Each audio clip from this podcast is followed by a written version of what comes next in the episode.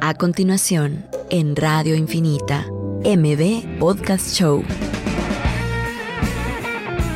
Un espacio para conversar sobre emprendimiento, tecnología e innovación con emprendedores guatemaltecos que están cambiando el mundo. Conducido por Marcel Barrascut y Pedro Pablo Beltranena. Que lo distinto te encuentre. Esto es MB Podcast Show.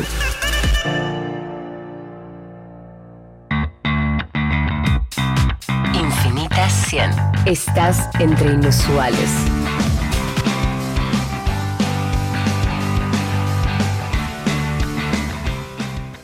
episodio más de MB Podcast Show. El día de hoy tenemos como invitado a Álvaro Figueredo, que nos acompaña. Eh, estamos todos conectados por WhatsApp para cumplir los reglamentos y las leyes que se vinieron a imponer hace dos semanas. Eh, Álvaro. Hola, buenos días, mucho gusto. ¿Qué tal Álvaro? Ha sido, pues la verdad es que es un gusto tenerte aquí. Creo que es el episodio número 80 en el que estamos 80. creando contenido para emprendimientos. Una vez más, el objetivo del programa es eliminar el gap de información entre pequeñas empresas y empresas pues que ya tienen acceso a ella. Así que bienvenido Álvaro, es un gusto que nos puedas aportar tu conocimiento. Gracias, es un gusto para mí estar aquí con ustedes. Buenísimo, Álvaro. Mira, para empezar un poquito, eh, bueno, obviamente te, te vamos a presentar. Sos el fundador y CEO de Iskra Innovation. También ahorita estás en la Universidad del Valle de Guatemala como director de transferencia tecnológica. ¿Nos podrías contar un poquito de tu background, de qué es lo que estás haciendo, cómo llegaste a estar donde estás y teniendo tanta influencia en todo el tema de emprendimiento y startups aquí en Guatemala? Gracias, Marcel. Y bueno, les cuento un poco. Yo eh, desarrollé mi carrera principalmente vendiendo tecnología, ¿verdad? Todo el tema de tecnologías de información desde los años 90. Y fue un tema que no, a ver, fue, una, fue algo muy casual, ¿verdad? Empecé a trabajar con un primo mío que ustedes han tenido en algunos programas, Eduardo Pimentel, hace muchos años, en los años 90. Y y pues prácticamente entré a ese mundo de la tecnología con él cuando se vendían los famosos clones, se vendían eh, desarmados al por mayor. Eh, luego, eso me dio oportunidad también de tener acceso a mucha gente muy visionaria. Eh, trabajé un tiempo en centroamérica.com y Café Internet, ¿verdad? Eh, esto es- estamos hablando a mediados de los años 90, ¿verdad? Y les digo que fue un tema de casualidad porque me tocó dar clases prácticamente hace 25 años de que era el internet, que era un download, cosas de esas, ¿no? Luego eh, trabajé en una empresa de seguridad de internet en el año 98 también, donde las cosas eran demasiado nuevas.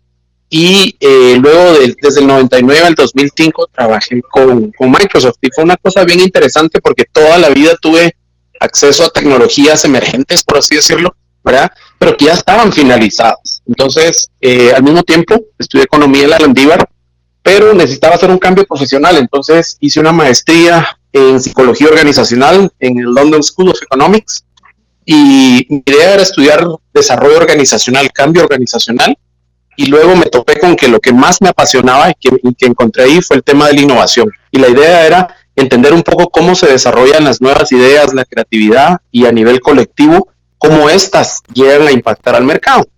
Entonces, eh, esa época que les estoy hablando fue en el 2007, cuando terminé esta maestría, y en el 2008 eh, tuve una, una oportunidad de oro de trabajar con el, decano de la Escuela de Negocios de la Universidad de Cambridge, Arnaud de Meyer, un belga que tenía mucha, mucha experiencia en estos temas, y mi trabajo prácticamente fue hacer un doctorado y trabajar con tres grupos de desarrollo del Departamento de Energía Eléctrica, eh, perdón, de Ingeniería Eléctrica, sí trabajamos en proyectos de, energía eléctrica eh, renovable más que todo, pero era fascinante porque estudiamos una industria que eran los electrónicos flexibles y transparentes, es una industria que todavía está emergiendo, se calcula que es más o menos medio trillón de dólares ahorita lo que, lo que eso vale, y eh, era súper interesante porque fue prácticamente observar cómo los gobiernos, empresas grandes, emprendedores y eh, universidades colaboran para poder desarrollar productos nuevos. Entonces, ese fue como mi inicio, ¿verdad?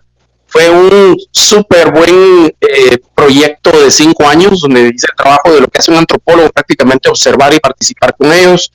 Eh, durante ese tiempo, pues pasé también un tiempo en el Tecnológico de Massachusetts, en el Departamento de Historia, Antropología, Sociología de la Ciencia, viendo un poco cómo hacían estos estudios. Y luego mi supervisor se movió a Singapur, entonces estuve un tiempo en el Asia con él también, eh, entendiendo desde esa perspectiva cómo hacían los asiáticos para hacer todo el desarrollo, sobre todo en el sureste del Asia. Entonces fue bien interesante porque en cuestión de cinco años, pero particularmente entre el 2010 y el 2011, fue observar en tres continentes qué era lo que pasaba. Luego, eh, les estoy hablando que esto fue en medio de la primera crisis al regresar a Guatemala, eh, estuve un tiempo dando clases en la Universidad Marroquín, ahí fue donde nos conocimos con Pedro Pablo, ¿verdad? Estuve ahí hasta el 2016 y eh, durante todo ese tiempo pues he estado también emprendiendo y siempre me ha llamado la atención todos los emprendimientos de base científica y tecnológica. Soy profesor visitante en, en INCAE, eh, sobre todo con, con temas de educación ejecutiva en estos temas de ciencia y tecnología y a partir del 2017 eh, empecé en la Universidad del Valle y pues me enamoré en realidad de lo que la Universidad del Valle representa, que creo que es lo que la ciencia y la tecnología debería hacer en nuestro país.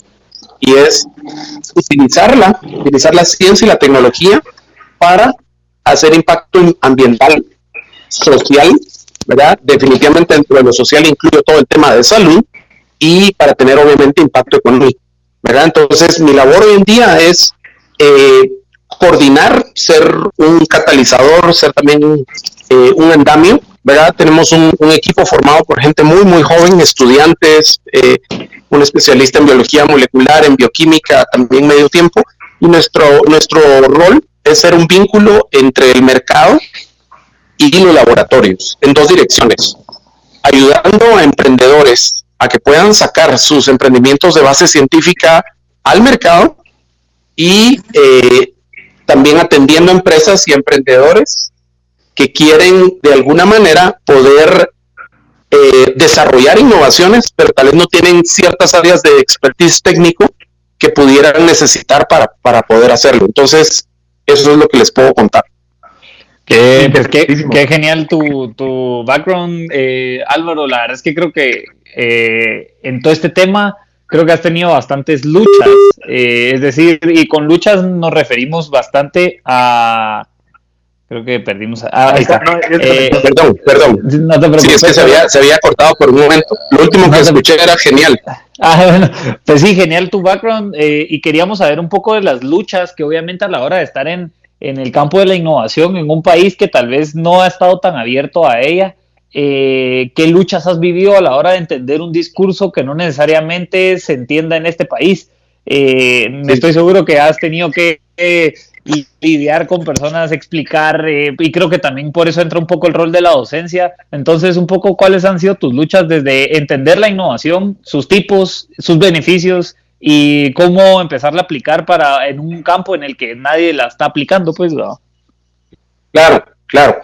Bueno, te cuento un poco. Mira, cuando, cuando regresé, yo de estar en todos estos lugares, eh, tuve sorpresas sorpresas muy gratas, ¿verdad? Por un lado, diría yo que uno de los retos fue primero romper mis paradigmas y darme cuenta que hoy eh, nuestros países tienen la oportunidad de cerrar esta brecha con los otros. Suficientemente me refiero con esto.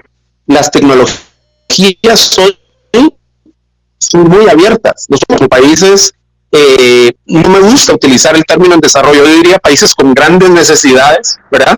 Veníamos acostumbrados a que la tecnología y la innovación se hace en otros países, entre comillas, más avanzados y nosotros la consumimos. Bueno, me topé con que ahora no es cierto. Las tecnologías son abiertas, ¿sí? Y con toda esta difusión de conocimiento tan amplia que tenemos hoy, nosotros tenemos esas tecnologías que las podemos tomar en crudo, por así decirlo, y eh, nosotros podemos transformarlas, Entonces, uno de los paradigmas que hubo que romper a mi lado fue ese.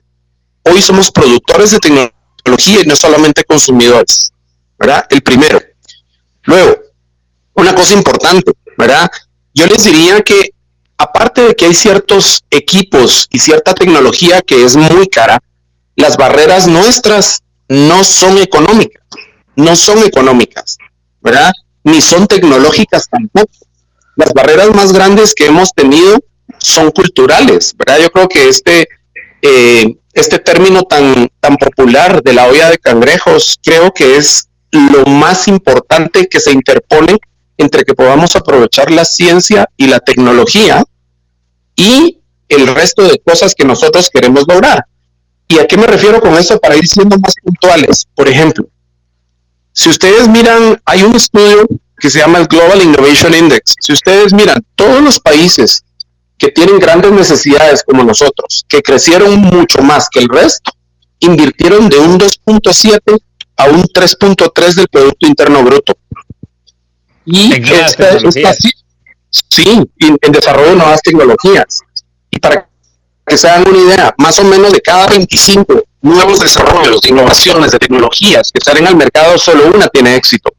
Y lo que muchas veces nos ha costado aquí tratar de eh, hacerle entender a la gente, sobre todo desde el punto de vista de inversión, es no todas las inversiones que vamos a hacer van a ser exitosas, número uno, que eso creo que es una buena lección del emprendimiento que a todos la tenemos clara. Pero lo más importante, creo yo, de esto es tratar de entender que muchas veces una tecnología hay que madurarla mucho, probablemente años, para que pueda ser medible ese retorno de la inversión. Al principio, cuando yo estoy invirtiendo en una tecnología, probablemente lo que necesito es invertir en generar el conocimiento de si hay un mercado, si funciona técnicamente, cuál es la aceptación, es generar conocimiento hasta que yo puedo llegar a métricas financieras. Y eso es probablemente la labor que ha sido más difícil, si lo quieren ver desde el punto de vista de la lógica de cómo manejamos los negocios. Y desde el punto de vista cultural, ¿verdad? Aunque suene a cliché, el tema de colaborar es más importante aún cuando estamos hablando de innovar y de desarrollos que implican un nivel de investigación muy profundo, porque el conocimiento está muy fragmentado, hay demasiadas disciplinas involucradas en hacer un desarrollo y me veo forzado a formar mi propia red de innovación, un mini ecosistema de innovación que funciona para mí y funciona para los otros. Y eso implica tener una mentalidad de abundancia y no una, una, mentalidad de escasez. Eso quiere decir que tengo que compartir, tengo que colaborar, no solamente persuadir y no solamente estar vendiendo cosas, ¿verdad? Tengo que compartir. Es, la, el famoso dicho del juego que no suma cero. O sea, que todos podamos seguir generando a pesar de que, o sea, que no, no por yo aprovechar y fomentar ese tipo de innovaciones te va a quitar la oportunidad a alguien más, al contrario, va a crear más oportunidades para que las otras personas también puedan innovar y aprovecharse esos recursos. Totalmente. Miren, y tal vez una analogía que a mí me gusta utilizar mucho, esto es como cuando le ponemos royal a un pastel, ¿verdad? Cuando hay más competencia es como ponerle más royal. Sí, hay más competencia, pero no quiere decir que yo de alguna manera voy a tener menos pastel para mí. Al contrario, el pastel está creciendo y difícilmente me lo puedo comer yo solo.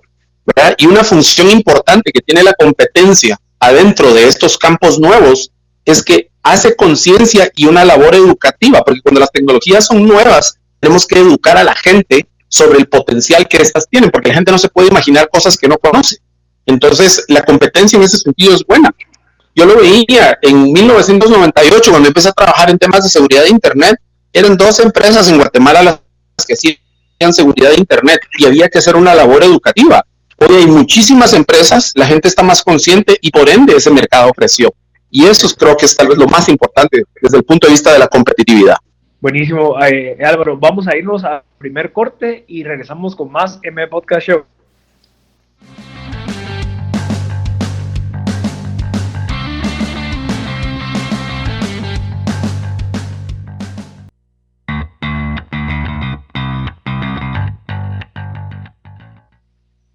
Ya estamos de vuelta en el segundo segmento de M Podcast Show. El día de hoy tenemos como invitado a Álvaro Figueredo, que es el director de transferencia tecnológica en la Universidad de Valle de Guatemala.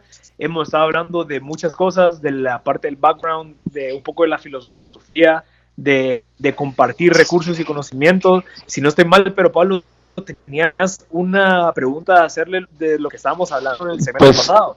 Sí, del segmento pasado no, pero creo que va un poco de la mano en la colaboración y los cambios de paradigmas, porque creo que esa fue la lucha con respecto a la innovación que, pues que Álvaro de alguna manera se topó.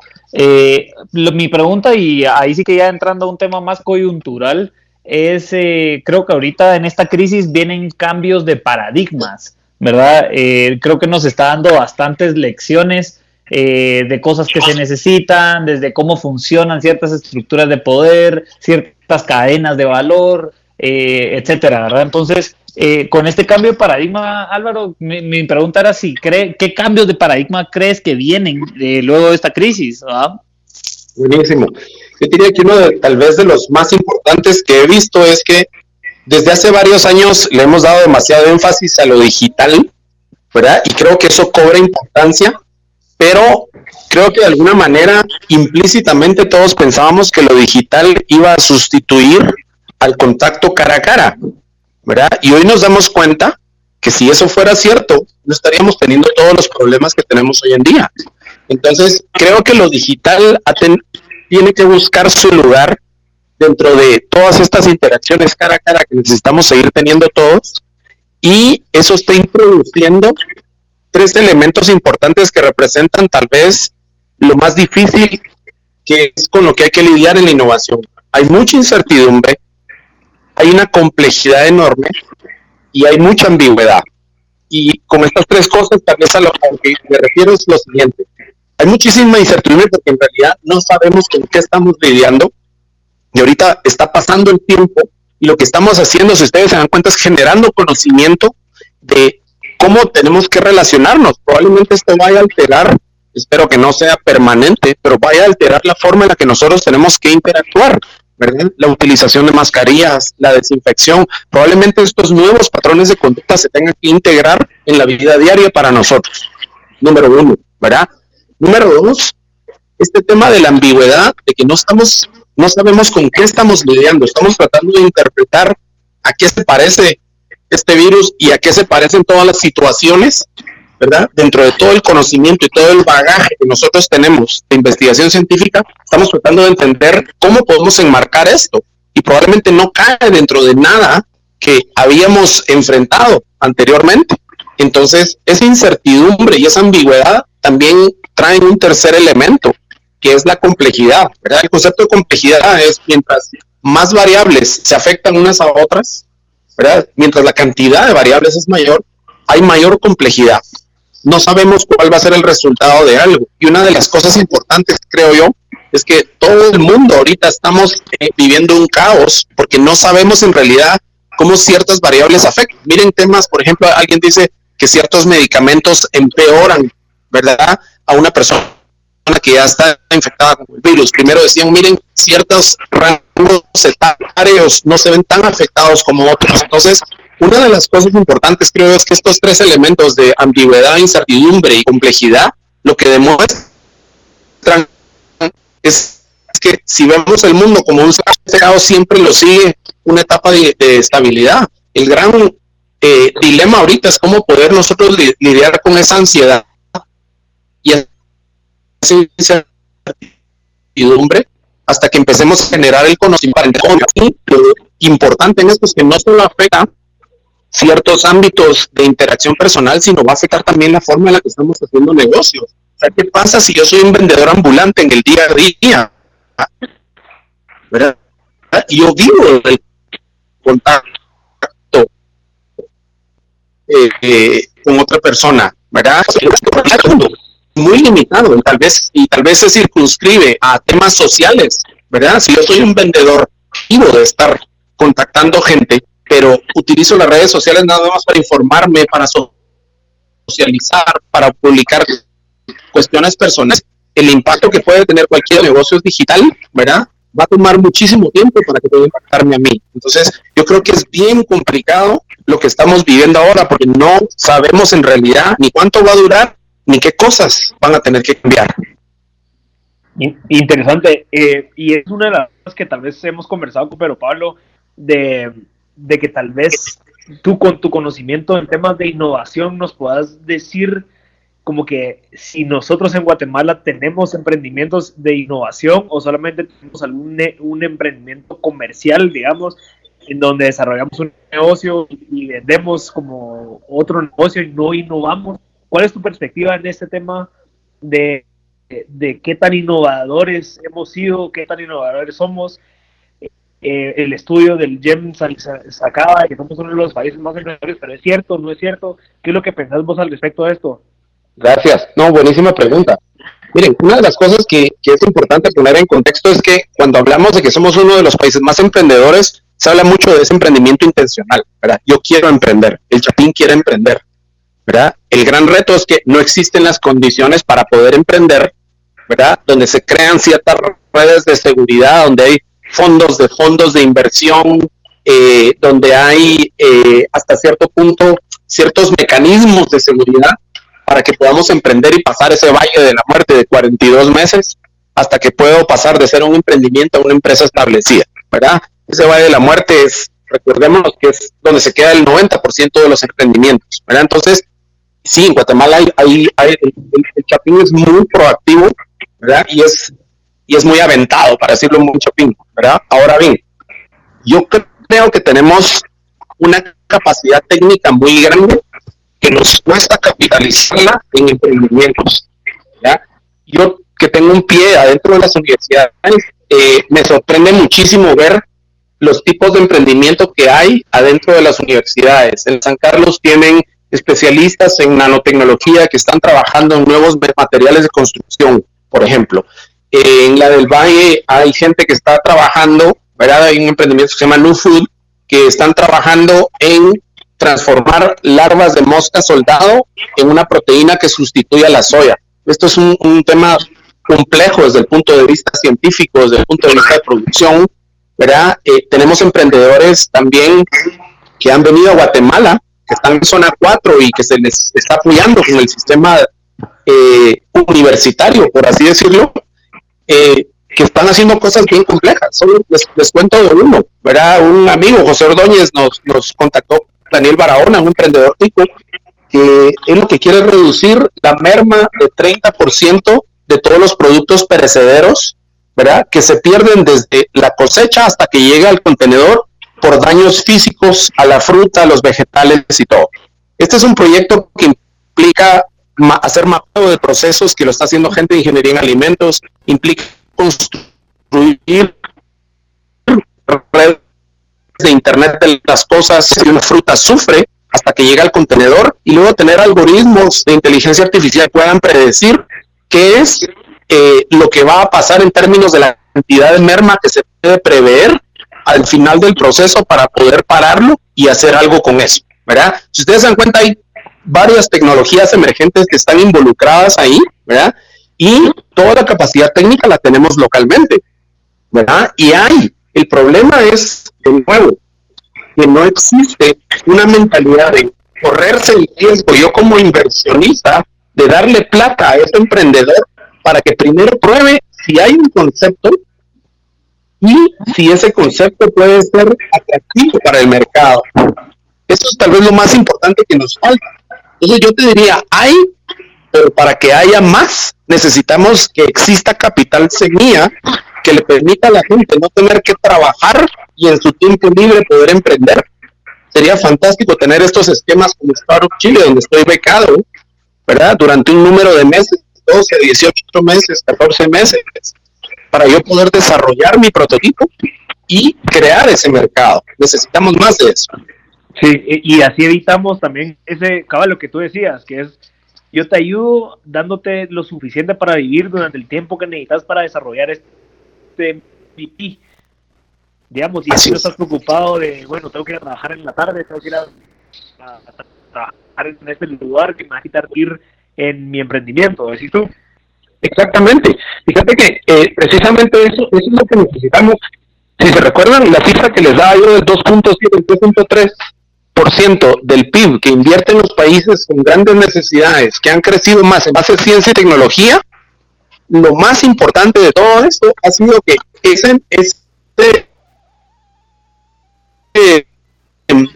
es inversión en un esquema probablemente donde hay lo que llamamos matching funds, donde por cada dólar que invierte el sector privado, invierte un dólar el sector público, y es precisamente para estos esquemas para los que sirven esos fondos de fondos, para canalizar eso y poder crear esas condiciones para que yo pueda concentrarme en emprender y no hacerlo como una actividad extra. Excelente. Es, un excelente punto, Álvaro. Vamos a, eh, vamos a tener que cortar ahorita. Vamos al segundo corte, Álvaro. Eh, Súper valioso lo que estamos hablando. Después del corte, vamos a darle un poquito más a detalle a todo el tema de lo que tú haces día en temas de tecnología eh, en la Universidad del Valle, lo que se viene ahorita con el nuevo campus. Entonces, estén pendientes todos los que están escuchándonos y vamos a ir al segundo corte y regresamos.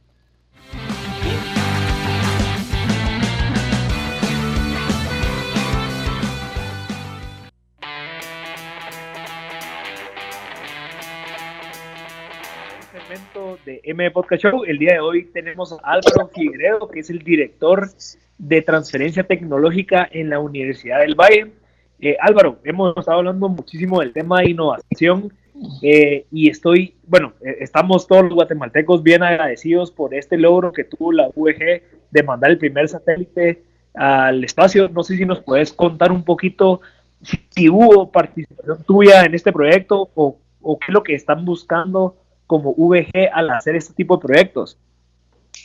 Gracias, eh, Mira, pues, lo más importante en el tema del Quetzal 1 era demostrar, de nuevo, tal vez con lo que arranqué la, la intervención, demostrar que ya no somos consumidores de tecnología pasivos, que alguien más hace la tecnología, sino que nosotros hoy tenemos acceso al conocimiento y con todas las limitaciones económicas, nosotros podemos generar tecnología. ¿Sí?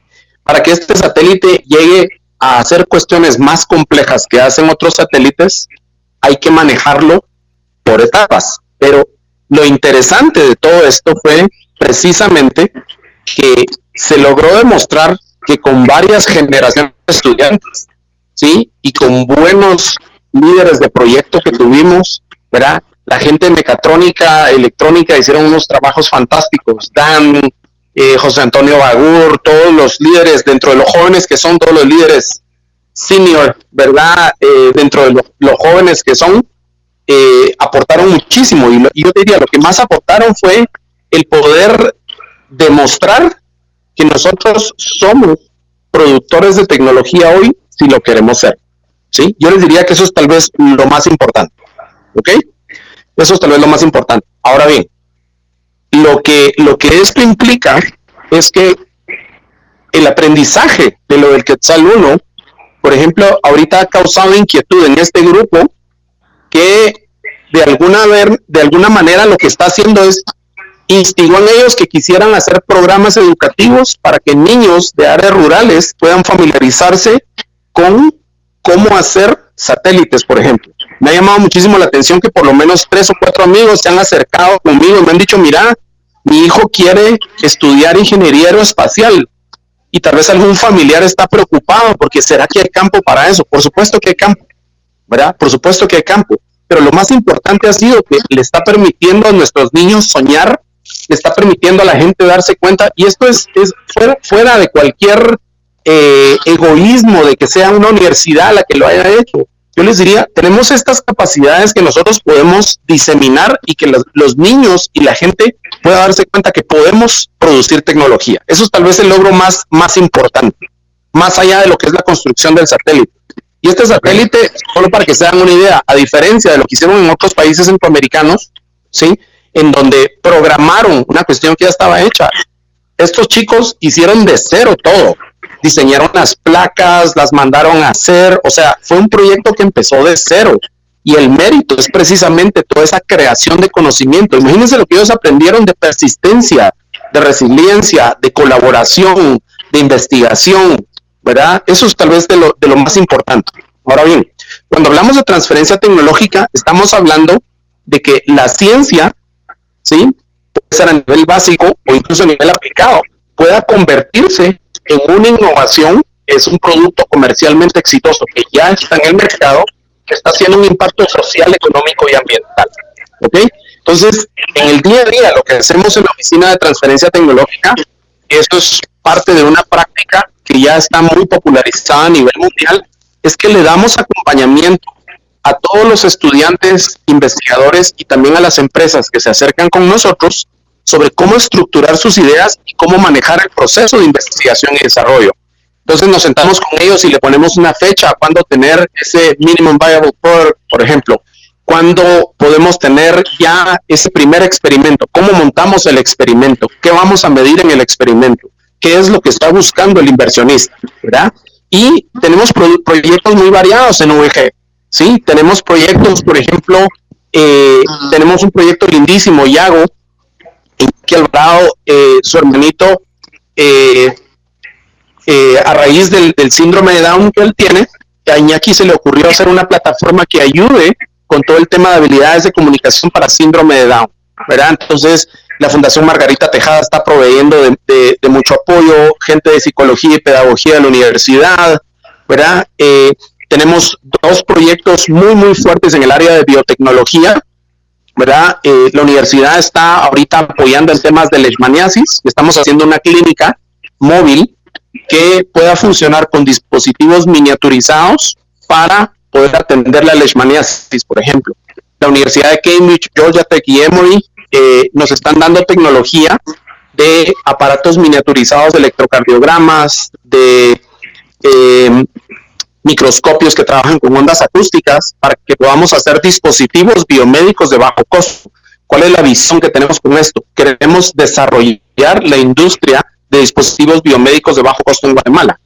Si Costa Rica, en los parques industriales, ya están desarrollando cosas para Boston Scientific, Guatemala ya tiene esa capacidad. Solo el departamento nuestro de Ingeniería Mecatrónica, Electrónica y Biomédica tiene 400 estudiantes.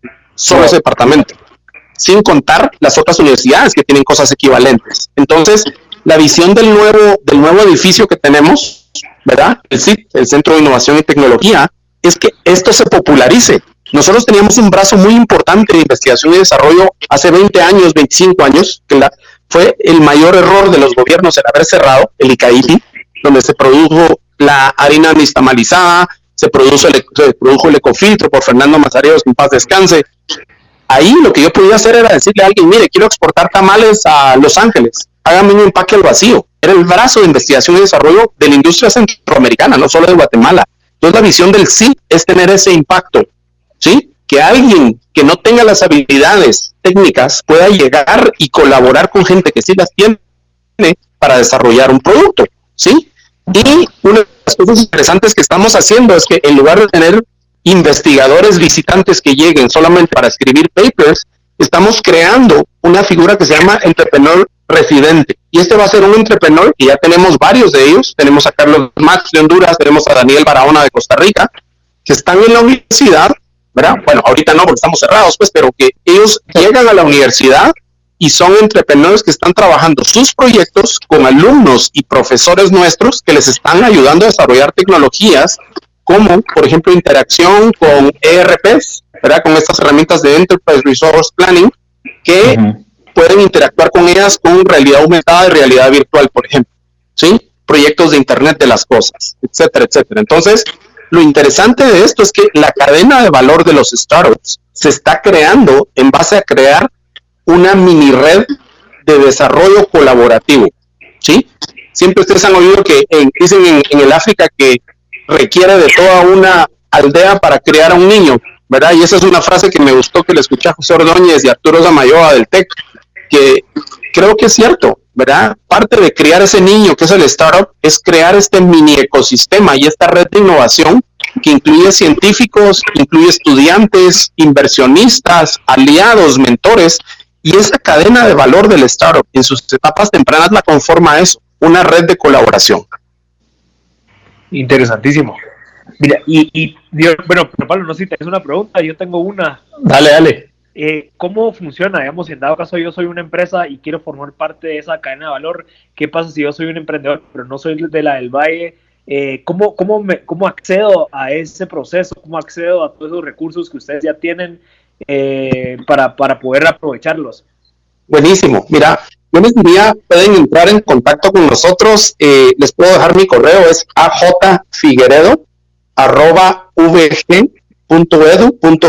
lo voy a poner en el chat que tenemos contigo y con Marcel para que lo puedan poner ahí, porque eh, lo que no te había comentado es que este hondureño y, este costarricense de quien te estaba hablando, es, ellos no son parte de la universidad formalmente. Ahora son, pero son, son emprendedores. Esta es gente que se acercó con nosotros y vieron que podíamos agregarles valor para desarrollar estas tecnologías. Entonces, yo les diría, contáctenos y nos podemos sentar. Hay múltiples esquemas bajo los cuales podemos trabajar, ¿verdad?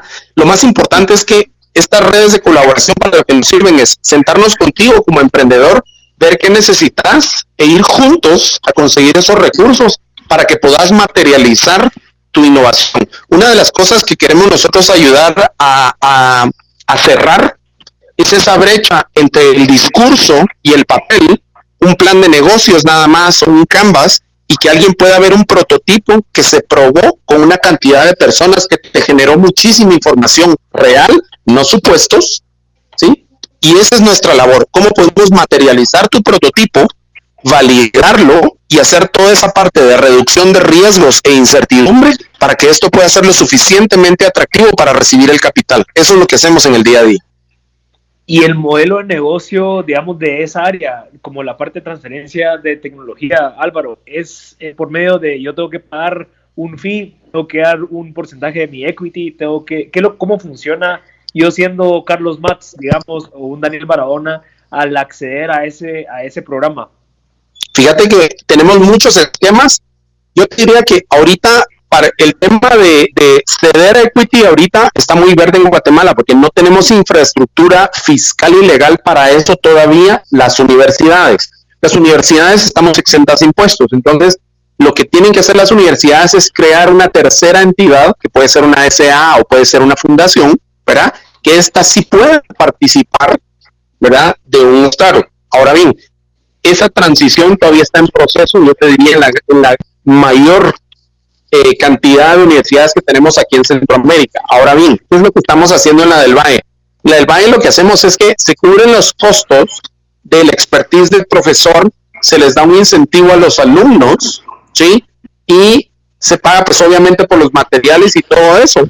Pero si vos querés negociar, por ejemplo, cuando tu producto salga al mercado y empiece a generar plata, eso es una, una apuesta muy agresiva que estamos haciendo. ¿Verdad? Ahí nos puedes dar una donación y esa donación la pactamos de acuerdo al tipo de tecnología y al tipo de industria donde tenés, donde, donde, donde tenés el desarrollo, ¿verdad? Entonces, resumiéndolo es, se cubren por un lado los gastos, ¿verdad? No se da, no se cede el equity, tú conservas la propiedad intelectual, es tuya, porque tú trajiste el proyecto, ¿verdad? Y de alguna manera, cuando ya esto sale al mercado, podemos pactar que el filo desfraccionado ¿sí? En la manera de una donación o lo puedas dar de un solo golpe. ¿verdad? Ok. Esto es una gran oportunidad para, para, cualquier emprendedor realmente, porque creo que ahí está un recurso, media vez eh, haya una pues disciplina en la construcción de este proceso de innovación, ¿verdad? Y creo que vamos a ir un corte, ¿verdad, Marcel? Sí, vamos al, al, último corte. Disculpen, disculpen Álvaro, creo que estás agregando muchísimo valor. Vamos, sería el último corte y regresamos con los últimos 15 minutos para poder terminar y cerrar este tema con Álvaro Figuerea, Figuerea de la UG. Así que vamos a ir al último corte y regresamos.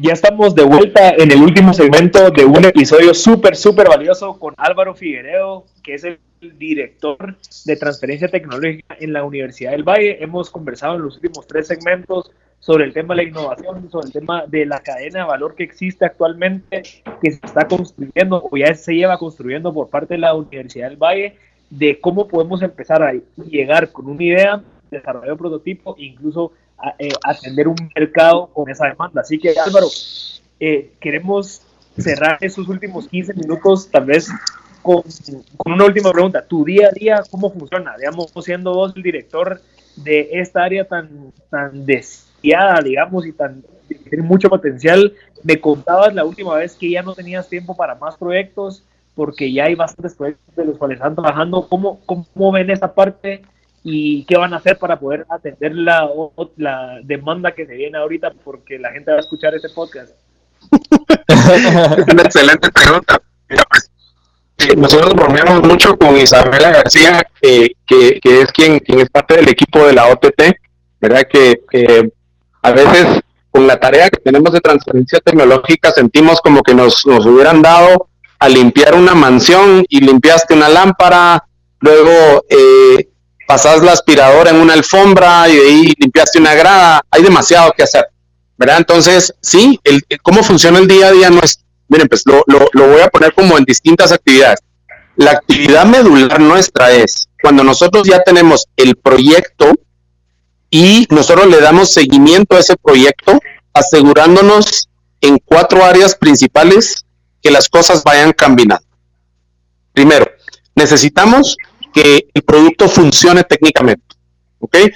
Eso nosotros lo hacemos en conjunto con el supervisor o el asesor técnico del proyecto, que casi siempre es un investigador o un alumno, tal vez que tiene muchísima experiencia en esto, ¿verdad? Y lo interesante de esto es que nos aseguramos de que la, funcionalidad técnica esté en su lugar. Eso es lo primero. Luego, al mismo tiempo, hacemos mucha investigación bibliográfica para saber si podemos eh, aprovechar otras ideas que existen. Trabajamos en entender qué productos sustitutos hay, cómo está estructurada la cadena de valor, qué, productos hay que están resolviendo un problema similar, aunque no sean iguales los productos, es tratar de entender el contexto, porque lo que nos pasa es que nueve de diez emprendedores creen que su idea es única y no la es, ¿verdad? Entonces, trabajamos mucho en esta parte estratégica de mercado. Luego, la parte en la que no nos metemos, pero ahí buscamos ayuda, es cómo toda esta información me puede servir a mí para estimar cuál es el costo de producción de esto y cuál debería ser el retorno de la inversión. Y esto nos puede tomar seis meses, doce meses, porque tenemos que generar esa información. Por ejemplo, ¿cómo cobras ahorita una proteína de zona desde de, hecha de, mosca soldado que va a sustituir la soya, por ejemplo? ¿Cómo cobras el acceso a una plataforma que está ayudando a niños con síndrome de Down? ¿Cómo subsidias con un producto dental, por, eh, ejemplo, el tratamiento de leishmaniasis?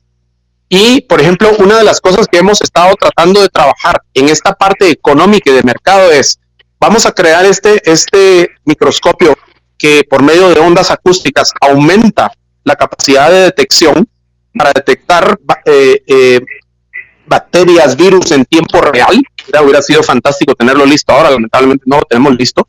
Pero las ventas del microscopio probablemente van a servir para subsidiar el tratamiento de Chagas, por ejemplo. ¿Sí? Entonces, el día a día nuestro comprende la parte técnica, la parte de mercado, mercadológica, para después preparar toda la parte financiera para hacer toda la captación de fondos, hacer las mediciones de retorno de la inversión, valor presente neto, etcétera, etcétera. Sin embargo, ¿verdad? Eso es cuando ya tenemos los proyectos. Antes de eso, lo que tenemos que hacer es talleres de innovación, tenemos que hacer concursos para captar proyectos. Y esto estamos hablando desde la perspectiva de los alumnos. ¿Ok?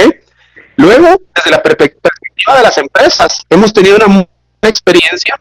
Lo hicimos con José Ordóñez, con Shopping Mall, y tenemos ahorita alimentos Strani, tenemos alimentos gourmet también, que querían hacer innovaciones y la forma más ágil de hacerlo fue lanzar un reto y dar tres premios a los equipos ganadores conformados por alumnos de múltiples disciplinas en un periodo de cuatro a seis meses, por ejemplo. ¿Sí? Entonces, e, de esa forma lo que hacemos nosotros en el día a día es ir ayudándoles de nuevo a hacer lo mismo que hacemos con un emprendimiento, hacer toda la investigación, hacer la validación del mercado y de alguna manera poder ir refinando este producto hasta que entreguemos un producto que sabemos que funciona, que el mercado lo quiere, cuánto cuesta, ¿sí? Y de qué tamaño es ese, mercado. Eso es una cosa, una cosa importantísima. Tenemos ahorita, para que se hagan una idea, eh, ya estamos, estamos topando, ¿verdad? Porque tenemos, tenemos ahorita más o menos, les digo más o menos porque hay algunos proyectos que de vez en cuando se, se, se atrasan y los emprendedores por estar estudiando los, los aplazan un poco, ¿verdad? Pero ahorita tenemos más o menos unos ocho eh, proyectos ya fuertes que esperamos sacarlos en los siguientes seis a doce meses, ¿verdad? Tanto como proyectos de desarrollo conjunto con, con startups de fuera como startups de, de, de, la universidad. Y una cosa importante, yo puedo llamar a una empresa que salió de la universidad de startup, sí, solo sí, yo la nutría ahí adentro.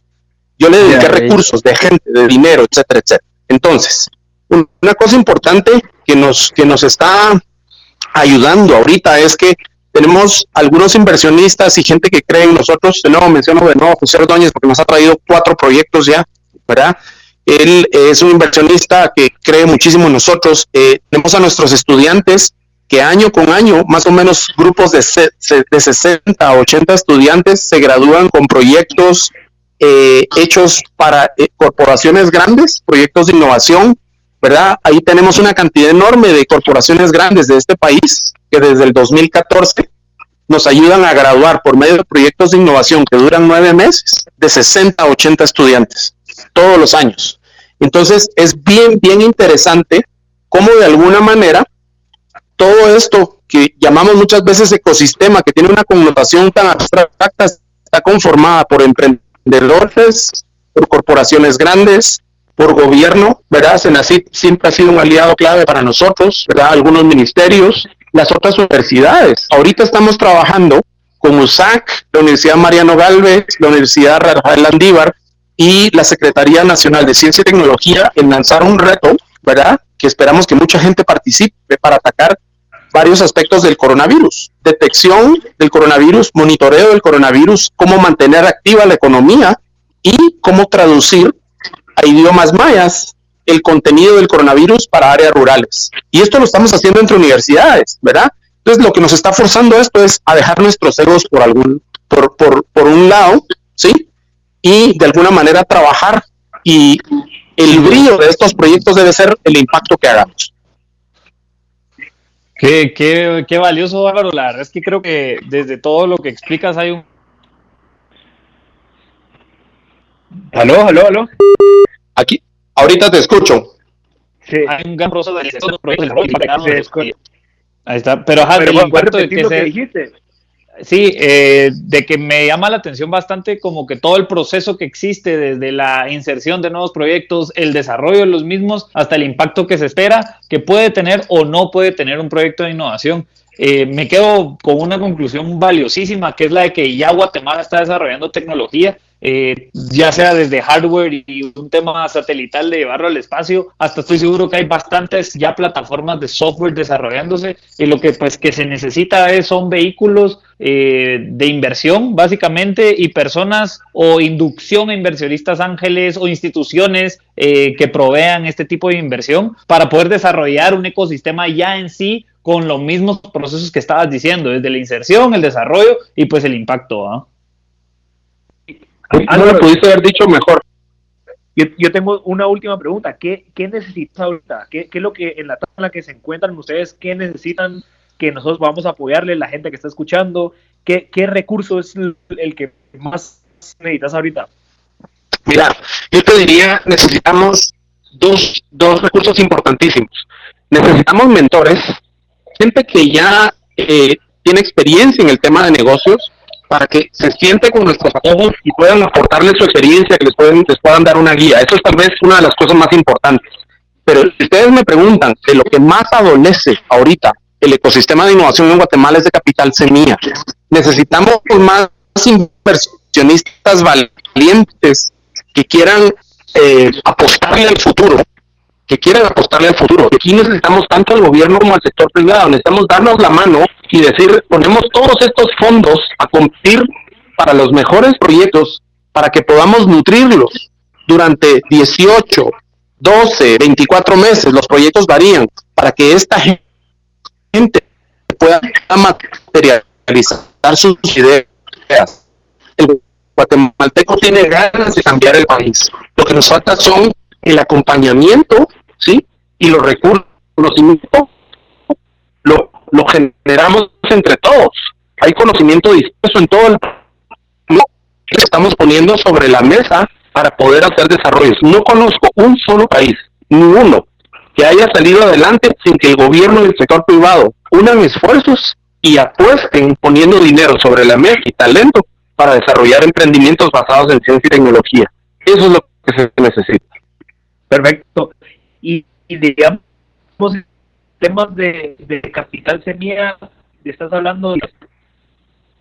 Uy, mira, a veces ni eso.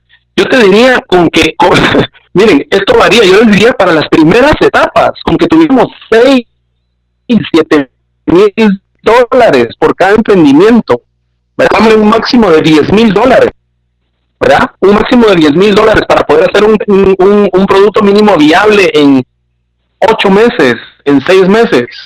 Eso nos ayudaría a poder construir credibilidad. Y lo que hay que hacer, y esto me lo decía a mí David Barak de, de, de Bitmec, de este emprendimiento de telemedicina, me decía, mira Álvaro, ¿por qué no hacemos un esquema donde te voy dando capital a vos como emprendedor conforme vas haciendo ciertos logros? Ya me diste el mercado, te doy tanto. Ya hiciste un producto mínimo viable, te doy tanto. ¿Sí? Lo voy haciendo en base a resultados y así vamos reduciendo el riesgo. Interesante.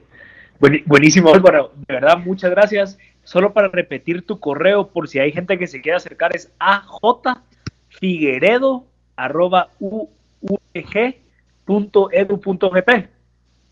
Así es. Ok, y también te pueden contactar por LinkedIn como Álvaro Figueredo, eh, para que se pongan en contacto contigo todas esas personas que pueden aportar a esa causa tan increíble que están trabajando. Entonces, gracias Álvaro por tu valioso tiempo. Se acabó la hora, lastimosamente pero Pablo, y de verdad mucha suerte con todo este tema de, la cuarentena en la que nos encontramos y sigamos generando valor. Así que muchísimas gracias a los dos y nos vemos el otro martes. Nos gracias, un gustazo. Gracias Álvaro. Chao. Adiós.